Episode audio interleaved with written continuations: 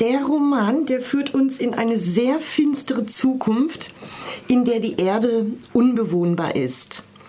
Und der Rest der Menschheit lebt auf einem umgebauten Asteroiden irgendwo im Orbit. Der Asteroid nennt sich Station. Und ähm, die Menschheit hat ihr Schicksal vollkommen in die äh, Hände des Pantheon gelegt.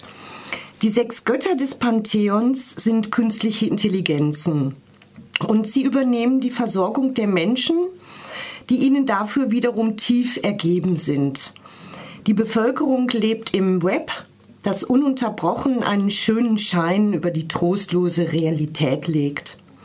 Nur Jack Forster wagt es, die Götter zu hinterfragen. Nach seiner Kriegsgefangenschaft bei der gegnerischen künstlichen Intelligenz der Totalität kehrt er nach Station zurück. Er sieht die ungeschönte Realität seiner Heimat, weil er wegen seiner Bewährungsauflagen nicht ins Web darf. Jack Forster ist nicht allein. Zum Zwecke der Kriegsführung wurde ihm eine künstliche Intelligenz mit Namen Hugo Fist implantiert, die dann auch in wenigen Monaten Jacks Körper und Bewusstsein übernehmen wird.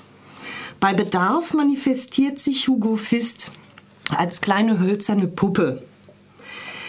Zum Verhältnis zwischen Jack, dem sogenannten Puppenspieler, und der Puppe Hugo Fist habe ich einen kleinen Ausschnitt hier aus dem Buch rausgesucht. Auf der Seite liegend beobachtete Jack, wie Fist sich manifestierte und dann auf Zehenspitzen in die Mitte des Zimmers trat. Die Puppe glaubte offenkundig, dass er sich im Tiefschlaf befand. Meine kleine Schlafmütze, flüsterte er, schläfst bald die ganze Zeit, schläfst bald die ganze Zeit. Er gackerte leise und schlang sich die kurzen Arme in einer seltsamen kleinen Umarmung um den Leib, geschüttelt von stummen Gelächter. Dann sprang er auf und begann im Zimmer umherzutollen. Seine Arme und Beine wirbelten, während er über den Boden, die Wände, ja sogar die Decke rannte und stolzierte. Dabei zischte er ein Lied vor sich hin, das noch tagelang in Jacks Kopf herumrappeln würde. Bin bald König, bin bald König, bald schläft er und ich bin König. Jack erschauderte. Er wollte Fist nicht merken lassen, dass er diesen irritierenden Moment des Triumphs mitbekam. Deshalb ächzte er ostentativ und drehte sich um, so dass er wenigstens nichts mehr davon sehen musste. Er rief sich ins Gedächtnis, dass er Fist nicht entrinnen konnte, dass die einzige Alternative zu seinen anstrengenden Bemühungen um eine erträgliche Beziehung zu ihm dunkel und schmerzhaft war und ihn der Möglichkeit berauben würde, vor seinem Ende noch irgendwie Frieden zu finden. Und natürlich war die Puppe ein mächtiges Werkzeug. Jack brauchte ihre umfassende Kooperation. Schließlich übermannte ihn der Schlaf, doch Fists glänzendes, hölzernes Gesicht verfolgte ihn bis in die Träume. Der falsche, grinsende Mund der Puppe klackerte leise, entschlossene Worte. Bin bald König, wechselte sich ab mit Bist bald mein. Zwei Sätze, die Jack durch die Nacht hetzten, bis sein Wecker klingelte und ihn wieder wachrüttelte. Also etwas angespanntes Verhältnis zwischen den beiden. Ähm, aber bis zur Übernahme durch die Puppe äh, will Jack mit Hilfe der besonderen Fähigkeiten seiner KI den Mord an seiner früheren Geliebten aufklären und herausfinden, welcher der sechs Götter ein korrupter Verbrecher und Kriegstreiber ist.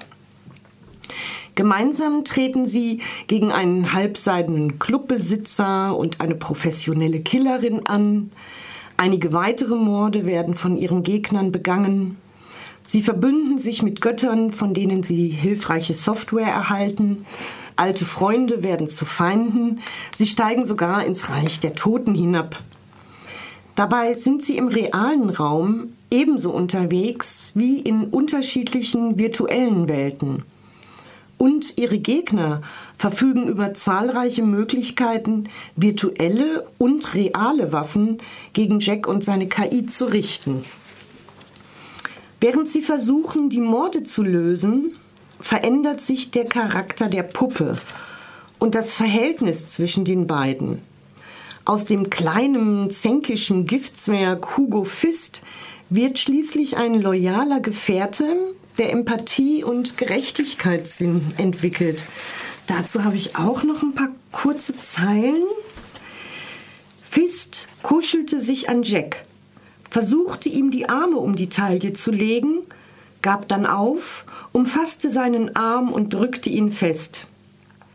Er hatte seine Zuneigung noch nie so offen gezeigt, sondern bestenfalls zugegeben, nicht viel mehr als eine freundliche, aber peinlich berührte Verachtung für Jack zu empfinden. Jack fragte sich, wie tief die Veränderung ging und als wie dauerhaft sie sich erweisen würde. Er war nicht sicher, wie weit er sich auf sie verlassen konnte. Mit Hilfe von Hugo Fist und anderen Verbündeten gelingt es Jack schließlich, den korrupten Gott zu Fall zu bringen und den Mord an seiner Geliebten zu rächen. Zum Happy End gehört auch, dass Jack nicht von seiner KI ausgelöscht wird, sondern beider Bewusstsein einen eigenen Körper erhält. Einer Freundschaft bis ans Ende ihrer Tage steht nun nichts mehr im Wege. L. Robertson hat eine sehr komplexe Welt mit verschiedenen Formen künstlicher Intelligenz geschaffen. Reale und virtuelle Welt überlagern sich mal mehr, mal weniger.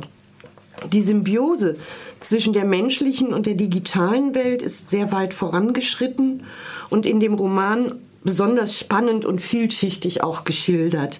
Ich finde, es ist eine sehr gelungene, abenteuerliche Science-Fiction-Geschichte, die mich keinen Moment gelangweilt hat. Also, ich habe vorgestellt von L. Robertson Dunkler Orbit.